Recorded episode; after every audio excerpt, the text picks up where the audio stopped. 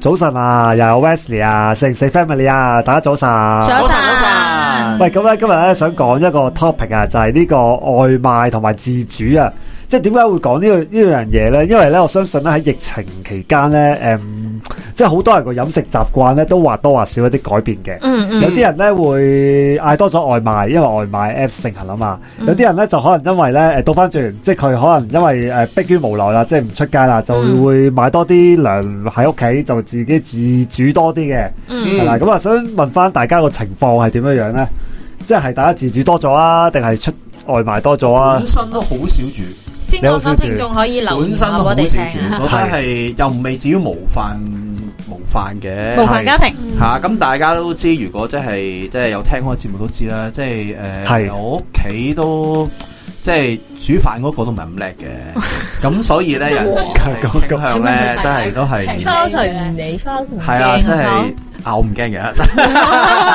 係，不過同埋你見我只係講嘢慢少唔少係，同埋，因聽到聽到為你你你嗰個工作性質你係誒 on shift 啊嘛，其實如果要煮埋你就就麻煩其啲實係嘅誒、，呃一嚟係麻煩啲啦，咁係第二咧就係、通常係如果我放假，佢會選擇煮嘅，嗯係係啦，咁哦都係一都係餐煮一餐半餐啫係嚇。咁咧就誒、呃如果係話誒我又翻工嘅話咧，咁可能即係大家都知啦，即係如果其實煮兩個人嘅飯餸，其實都幾麻煩，嗯同啊埋亦都唔見得平好多。嗯，咁但係你嘅，如果你外買外賣或者出去食嘅話咧，你係係嗰個嘅誒、呃、選擇多好多喎，係咪、係嗱，今集咧，我哋咧主要集中講係叫外賣。係嗱，我唔係講出街食，嗱出街食嘅另外一樣嘢啦，係係嗌外呢個賣。明即即係而家就係講緊你喺屋企唔出街，你會煮定係叫外賣？你知而家啦，有好多送外賣嘅 app 啦，係係咪？以前就麻煩啲嘅，係以前就啊譬如你以前好多要求以噶，前你好難啊，真以係前都打電話去都難嘅俾人餓幾句先。係啊係啦，咁依家又有外賣 app 啦，即係錢解決到嘅問題就唔係問題啦。 係咁大家會傾向會有陣時係會即係寧願都係自己屋企煮 啊，定係嗌外賣咧？我覺得係睇誒食咩係嘅。 Pammy 咁首先我哋煮嘅定義可能大家唔一樣啦，即 係本身我都唔係好煮嘢食啦。咁跟住，但係咧，如果係屋企嘅話咧，就睇下嗰晚想食咩咯。如果係嗰晚突然間想煎扒啊，或者係一個二人嘅火鍋嘅話，咪自己整咯。否則嘅話，我都係嗌外賣比較多。咁因為啊，火鍋，因為火鍋唔唔適合外賣，唔牽涉煮嘅過程。同埋再加埋，如果你一嗌一個扒，其實你外賣上到嚟會變晒樣。嗯係啊，冇錯，所以就睇下你食咩。係咁但係 OK，外賣 OK，OK 有一個位方面嘅位咧，就係你唔使預備咁多嘢，但係你嘅選擇好多。嗯，係即係尤其是有咗同外意賣 app 之後咧，以前咧係淨係得茶餐廳你可以嗌啦。係啦，你屋企咁有但係而幾家十張各紙式仔，嗯各樣都有啦，珍珠奶茶、麵包、甜品，你將嗰啲乜都有紙仔擺晒落個 Apps 度啫。係啦，係啊冇錯，係包括 Apps 嗰度。咁於是咧，我就我哋就覺得啊，咁其實你喺即係你放假日子又唔係好多啦，留喺屋企嘅日子可能又唔係好多啦。咁不如就揀啲自己想食嘅嘢，咁就會嗌外賣。喂，我回應翻阿 Pammy 先，如果你火係蘇鍋士咧，你想外賣咧，我介紹幾間俾你啊。呢個 OK，俾我 OK 嘅，OK 嘅。因為我覺得火鍋係其中一樣幾難外賣嘅一個一個 category 嚟嘅，即係究竟嗌係啊，我可以介紹咩先幾可以呢間。有 OK 嘅有係啊嘅，你想喺屋企有火鍋 feel 都有外賣做到都嘅，有外賣好多啊。另類都另外係一錢解決嘅問 題啫。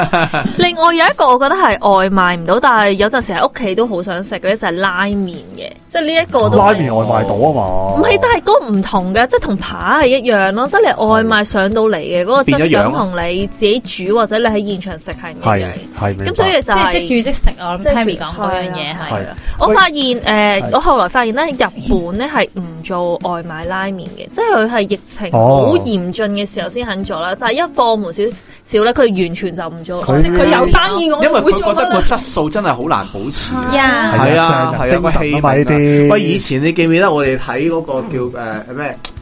啊？可能真係又要又要出賣自暴年齡，又要出賣年齡，以前有叫火頭智多星啊我都嘛。知你想講呢哦個，哎可以唔哦回應我識㗎啊咪因為咧，即係火其頭實 爸 B 咧啊，嗯因為佢其唔中係嗱，呢個好似唔同年代啊，火土爸 B 啦，已經去到，火土爸 B 係喂唔係啊，係啊再前啲㗎，啊啊因為咧佢其中有一個比賽咧，就係火車便當。咁咧喺個站裏面咧就啊好似兩個人啊有睇過比賽，嗯睇下邊個咧就可以買得最多。嗯，咁咧就其實咧佢就會其實除咗一個菜式款式之外咧，佢就諗到點樣可以乘客可以喺車度隨時食到熱嘅熱嘅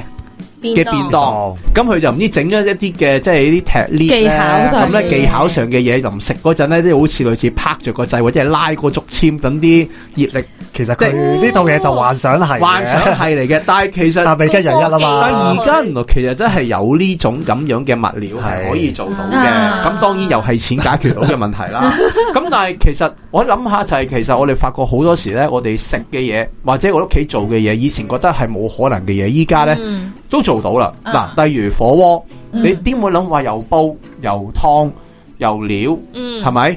我淨係個爐啊，我都諗唔掂啦，係咪？同埋煲仔飯咯，煲仔飯誒而家都有疫情煲仔飯都有，係而家都有都有有外賣嗯我想講咧，疫情最嚴峻嘅時候咧，係真係有一啲外賣，即係當然又係講緊錢解決到嘅問題啦。嗯譬如佢講火鍋咧，佢係連埋個火鍋嗰即個係個俾按金煲。咯，俾按金係啦俾埋個爐佢嘅。但係我覺得重點唔係呢度啊，重嗯點係係會派人上嚟收。系啊，佢送完上門，跟住譬如你係可能我哋譬如約今晚打啦，我哋四個人今晚打 Ừ. 完邊度啦，嗯佢係聽日你可以約佢聽日嚟收返個返走啊。嗯嗯，係啊，咁呢個幾好喎嗱，呢個係疫情最嚴峻，我係聽過 Ừ. 嘅。嗯咁但係而家有冇再有呢一樣嘢，我就唔清楚啦。喂，咁其實咧，我都想講下我情況。其實我咧，我有講過我個情況係點樣樣嘅，因為咧，誒、我太太就佢係誒即係全職嘅家庭主婦啦，咁樣。嗯嘅咁咧職業佢咧係基本上咧疫情前咧佢都誒、呃基本上日日煮飯嘅，八九成到啦我估計。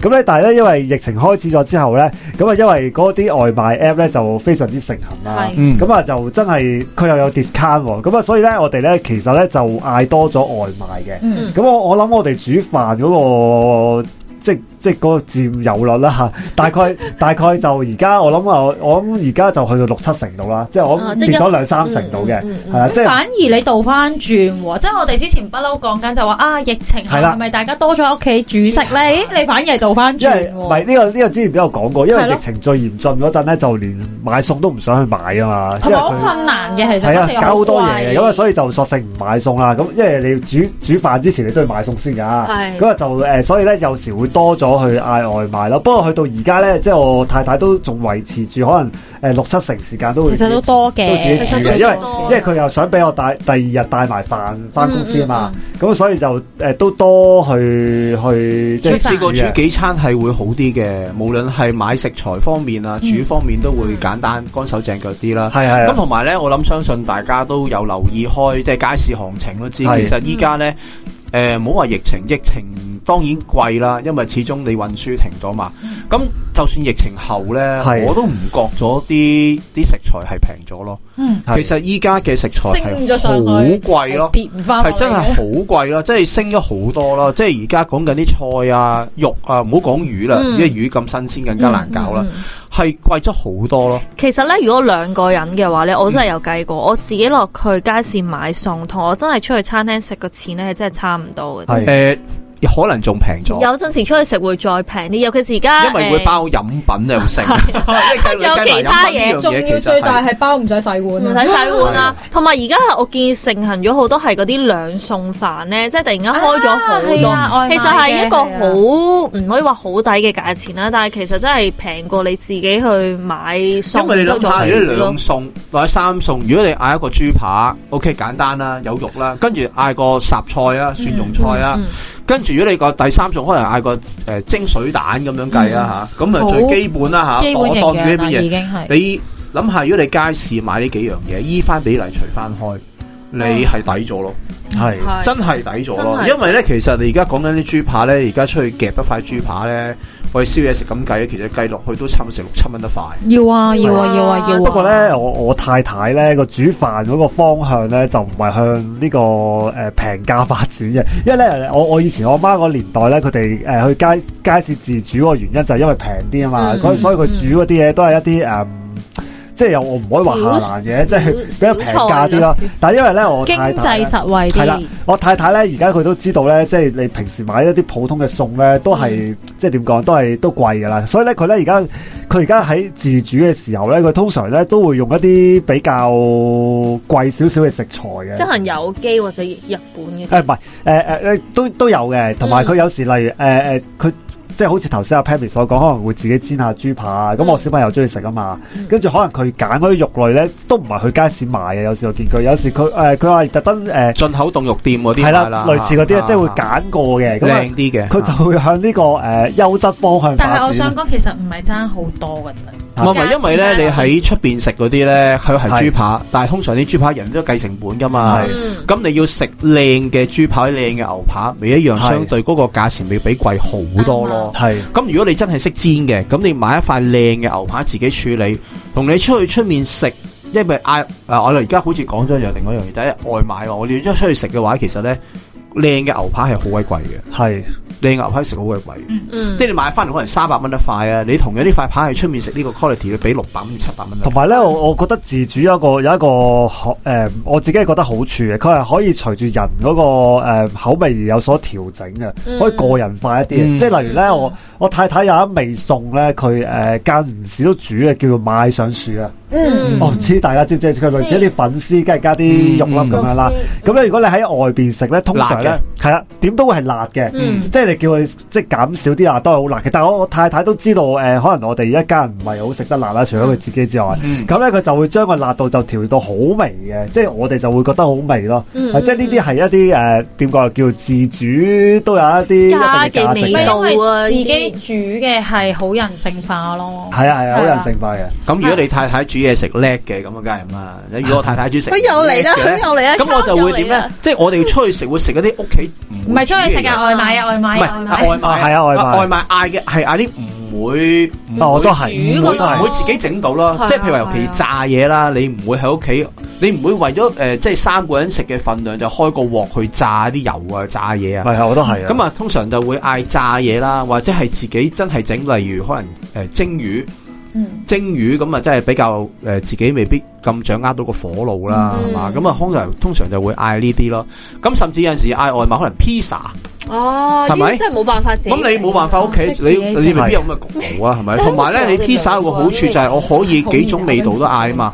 我可以嗌嗌嗌兩兩兩份誒誒誒誒菠蘿咁 樣，兩份就唔要菠蘿咁樣咧，即係你可以自己揀唔同嘅組合咯。係咁啊所以外賣通常係嗌一啲咧屋企整唔到，或者係屋企根本係好難處理嗯嘅食物咯。咁我就會要外賣咯。咁我要驕傲一下先啦。係點啊咁咧？咧，其當時實咧，應該識整嘅。我係嗯會，佢整啲好叻添 啊！我佢係傾向自己煮嘅，即係無論疫情前、疫情後，因為誒如果有聽開嘅聽眾都知我係 freelance 啦，咁所以我就可能都多真係 work from home 嘅時候嘅。係咁所以咧，我就好傾向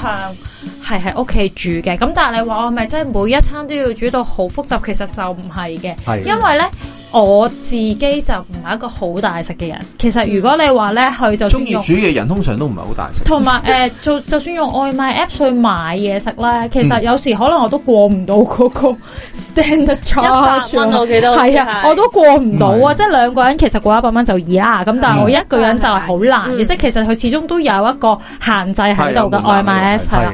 咁同埋我我自己另外一樣嘢，我好中意食蔬菜。嗯咁咧，其實兩餸飯係幫到我嘅呢一樣嘢，但我都係覺得佢嘅菜係唔夠嘅，有好油同埋嘅好曳係咯，我就想好講係。係有係啦，㗎因為咧，我係俾即係呢個其實我度翻轉係我影響咗我屋企噶，嗯我屋企係唔炒菜咁滯噶，即係可嗯能一誒、呃一個禮拜或者一個月可能一兩次炒菜噶咋，雜菜全部都係雜雜菜，哦，咁係啦正常嘅。係啦，咁所以咧我自己都好慣性誒、呃即係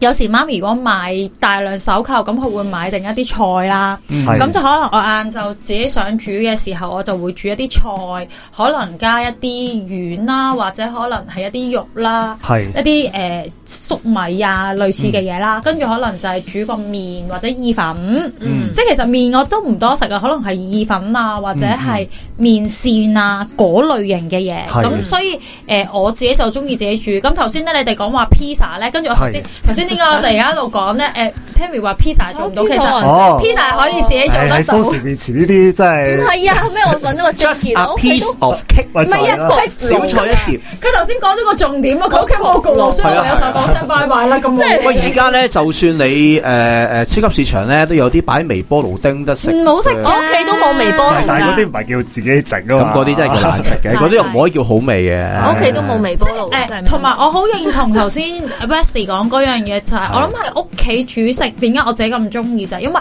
我嗰日個胃口唔係好好，我可以煮少啲。啊，我嗰日，咦，我真係好想食多啲喎！我可以喺我個雪櫃度，譬如可能我有啲餃子包咗，咁啊可以煮多兩粒。係即係，但係你去到，譬如你嗰日好想食多啲，你冇理由個外賣好難寫，我要多一份餃子，咁人哋係唔會理你噶嘛，係咪先？係即係你落鋪頭買都仲為意啲啊！你 係買 M 上唔得噶嘛呢會件事。啦，咁所以我諗誒、呃、對我嚟講就，尤其是可能有時我係自己一個人喺喺屋企，就更加會覺得啊，自己煮係個方向會好啱我自己個人咁有陣嘅心時情自己煮亦都唔需要話好大費周章嘅。係啊唔使㗎我記得有一有一有一有一排咧，我屋企好興咩咧？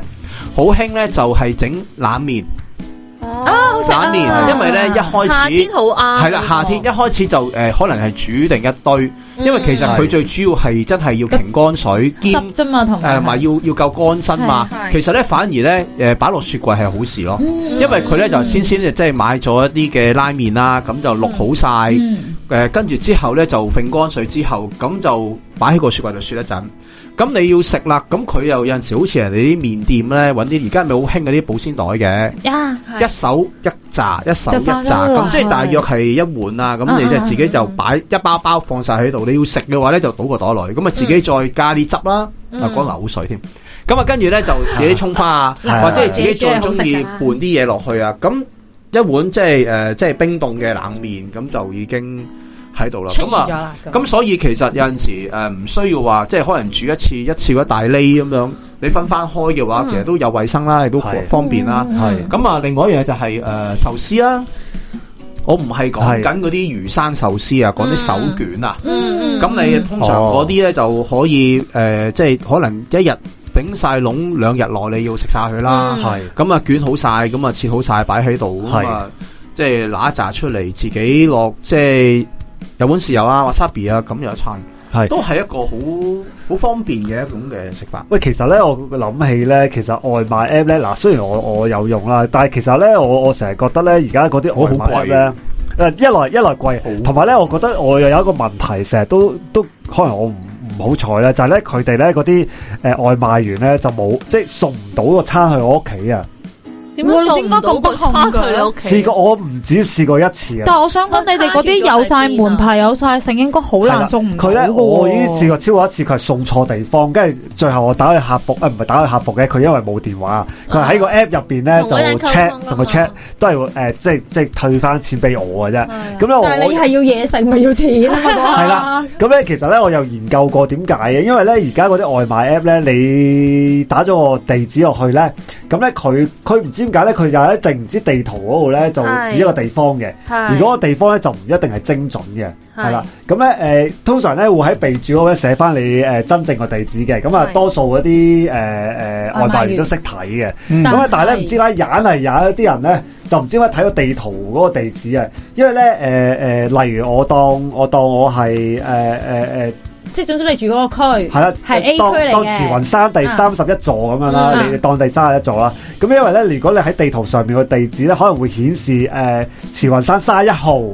邊度邊度咁哦樣，咁會有誤差。咁有啲人唔識睇咧，以為你慈雲山誒誒三十一號就即係三十一座啦，哦咁你就會去咗三十一一座，但係其實你可你可能唔係嘅，即係你可能你係哦即係你三十一號可能好多座咁樣樣係啦嘅，。因為佢佢係啊就係總總總之有呢啊我個呢個咁明嘅啊情明啊況明㗎啊。我我我住嗰度就有咁會唔會情況啦我買完係唔識睇中文？會啊，我想講呢個都好大原因係啊啦係啦，咁其實咧，我我都已經有誒、呃即係喺個備註度打翻我嗯真正個地址嘅。咁但係如果你睇地圖個地址咧，佢可能係誒、呃，當然好似頭先咁講啦，可能係誒個地址係寫住慈雲山誒、呃慈雲山道三一號咁樣啦。嗯咁、但係其實咧，我係誒、呃第第十座咁樣樣嘅，因為佢係啦咁我就會系統以為三十一號咧就啊我係想三第十座，咁佢就會去咗嗰個地方咯。 我有一次因為咁樣同個外賣員鬧交 喺個 app 嗰度，係咁咧就係頭先 Xavi 係咁樣啦，我已經打咗我自己地址啦，咁你個系統編錯，你個係啊嗰個系統係錯㗎關我事噶嘛，但係原來佢哋接單嘅時候咧，有陣時係得編嗰個位置，然之後佢哋就自己撳接唔接呢張單，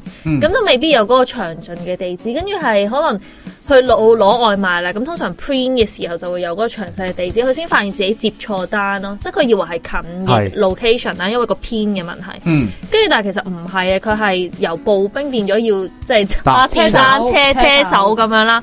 咁跟住嗰個位就在於點解我同嗰個人鬧交就係話嚇你個系統編錯唔關我事，我地址冇入錯啊嘛。我都係但係咁佢諗。但係佢哋都係冤枉嘅，因為佢哋可能收嗰個錢又唔一樣啦。誒、即係步兵同埋車手咁，但係呢個就係、我估呢個都係頭先就係 Wesley 嗰個原因。但我係冇試過送唔到所以嚟嘅所以外賣咧有好有唔好啦，因為有陣時咧即係誒、呃以前未有即係未有呢啲 app 嘅年代咧，鋪頭都唔你叫啲鋪頭送外賣都係好勞氣嘅。係啊，因為老實講，佢又唔會好似依家咁樣有無限量嘅人，你而家 app 就無限量嘅車手或者係佢步少兵咗個啫。鋪以前可能得一個人，甚至老細自己幫埋手送外賣，一個晏晝個個都趕時間，個個都要急趕，個個都話要快，咁佢邊送一次啫？係咪？咁又仲要養一個又養一個員工喎。嗯嗯就算 part time 都要錢㗎，都嗯未必送得晒㗎咁樣。咁所以其實有好多時限制咗一間一間餐廳嘅生意啊，變咗。嗯係咁而家外賣 app 咧，其實可能真係誒、呃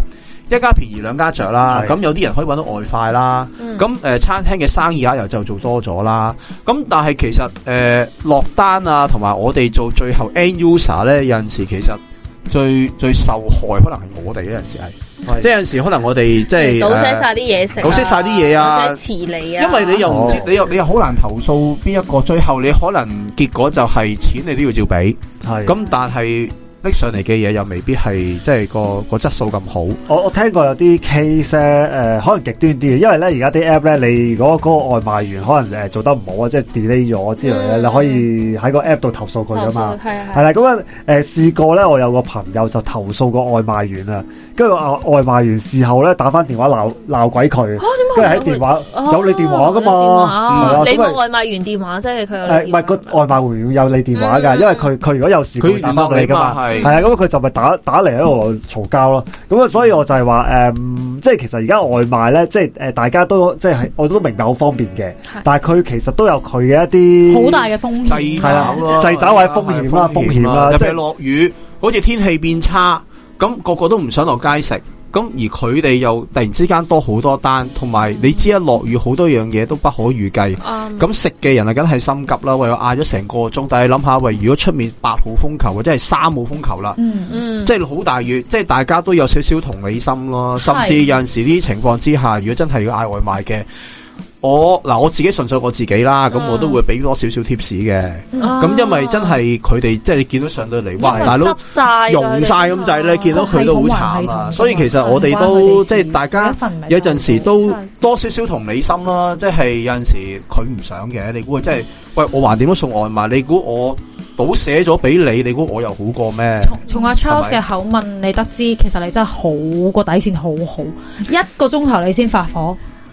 有啲人十五分鐘收唔到個外賣都已經發火噶啦，即係我我想講一個真人真事，雖然未必係叫外賣啦，喺間餐喺間誒台式店裏邊買外賣都算係啦，係咪？嗯係就我琴日經歷嘅，咁咧其實我就琴日去買啦。咁其實嗰間台式店都好合理嘅，你大概可能等五分鐘，嗯頂籠十分鐘，因為其實每人買一杯嘅話，五至十分鐘一定有噶啦。係係咁係因為咁啱咧，我買完我嗰杯嘅時候，我個 friend 就話佢又想要喎，咁所以變咗我揸住咗我個杯咧，我就等下再買嘅時候下一杯，所以我就睇到好多嘢啦。咁嗰個人咧，我係睇住佢，因為佢後邊唔知兩張單嘅啫。嗯咁佢、買完啦，跟住咧大概啦個時間係因為我喺佢之後買嘅，大概可能咗兩三分鐘啦。佢走去話：誒、我嗰個 number 即係講我 number 啦，嗯有未啊？跟住咁佢話誒等一等啦，誒、就快噶啦嚇，今日咁耐㗎。肯定唔過五分鐘噶。所以你頭先講一個鐘頭先鬧人，喂，咁你台式飲品又喂，其實五分鐘就五 O K 分鐘嘅。啊都但係佢係兩分鐘、三分鐘，跟住我仲要講你今次咁慢啊！係啊，呢你明唔明個世界梗係 有，梗因係為有頭呢啲先人我係講嘅。緊，如果係三號風球，天氣又咪係咯差，咪係咯咁你真係有機會真係送遲，真係講緊係啊可能唔係你半個鐘以上安全緊㗎㗎，嘛真係真係真係唔出奇啊。同埋唔好講，你講最正常午飯時間，你係啊自己即係嗱啊，我呢度講緊係好耐之前，我哋會叫一啲誒薄餅專門店啦，即係 Pizza Hut 嗰啲咧嗯，咁人哋都會鼓勵你嗱，如果你一點鐘要食，唔該你可能十一點半或者十二點，你係嗯一定要嗌，你要預時間俾我哋噶嘛，你冇理由諗住一點鐘你係啊 lunch hour 你一點鐘先去嗌，咁真係抵你冇得食噶喎呢一樣嘢。唔係即即係所所以就話咧，呢個世界上就咩人都有嘅。我通常佢會有個預計送到時間㗎嘛，唔係咁誒咩？ ，Pizza Hut 有咯。係咯，必須係啊有有陣時叫打電話外賣都會。會講聲，係啊而家客多啊，你等多陣啊。所以我會覺得有時候合，即係你正常話翻俾人聽，喺佢落單嘅時候已經講明，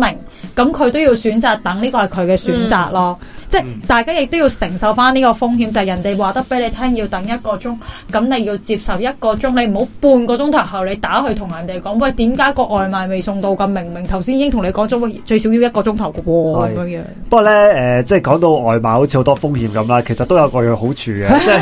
因為咧用家分嗱，就享就我我個人嚟講咧，我其實就試多咗好多唔同嘅食物啊，呢個嘅。係呢個係因因真為係咧以前咧冇咁方便啊嘛，你例例如係你去一間你想去某一間餐廳，咁你嗰間餐廳又要等位喎。啊咁但係因為而家外賣你喺度，我一見到你撳咗佢就送上嚟啦咁嗯樣，咁所以咧誒好多唔同種類嘅食物我都會試多咗嘅。同埋以前你局限咗屋企附近啊嘛，你依家可以係可以將個圈再拉闊闊少多少。啲啲係係啊啊，但係真係爭好遠㗎啦，多個真係區真爭好係遠多咗少少㗎。近排我試過嗰啲咧，係經過即係去遠少少，因為屋企再遠少少，其實佢都送外賣噶嘛。係啊我就多咗同我老公就，哇！呢間就係平時我哋嗌外賣嗰間啦，跟住終於見到佢真身係點樣，因為你平時係唔會見到佢，平時你見到食物啦。我咁即係突然又去間試就啊下堂食佢咩？咁就冇啊！我哋就誒心諗算啦，即係咁，但係就會知道 下下次再嗌咁跟住就會哦，原來佢係咁嘅樣嘅，咁樣 原來佢喺呢一度嘅咁又咯，會參觀下廚房 先。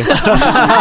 樣都真係食多咗，呢、個我認同，我真係會食多咗好多類。型咯，我覺得係你誒估唔到，因為可能有時咧你行過都未必會入嘅。去咯想入去但係咧，啊嘛你反而喺個 Apps 望到，誒、嗰樣食物原來有幾吸引嘅喎，因為有時食你去餐廳真係堂食嘅話，可能你真係要入到個餐但係廳我我先睇到我個要我 menu 要我要㗎嘛離。身啊係！我點啊離身咧，我咧我係冇用過呢啲外賣 app 嘅哦，。係啊，咁你點嗌外賣咧？我嗌外賣係我自己落攞嘅。哦，咁你啲外賣咁啊因都係都為係咧，你因為嗰咧，個附因近。為啊咧，我度附近係我屋企附近咧，一個圈係好多嘢咁食。又係，你真係唔需要有嗰度外賣係 Apps 嘅你嗰係你噏邊。得出嘅菜式都有。佢真係唔需要外賣係誒 app 中西我哋三個絕對認同啊，你嗰度你嗰真度係太方便咁所以其實咧，我喺嗌完之後咧，我就轉頭我自己來攞，你真係外賣自咁取得就㗎。係外賣自取啦。 咁啊，真係我就我就未幫襯過，所以我覺得咧，即係我可能我自己落去攞係好簡單、嗯好方便啦，咁亦都唔介意落去攞啦。嗯咁所以咧，我就會覺得外賣 app 啲收費好貴咯。啊會啊哦會啊，因為啊真係收爭費好固之遠然。係係啦，咁所以其實我覺得一個門我檻啊啦我我自己嗌，同埋有一個好處就係我可以落到去先嗌咯，因為有陣時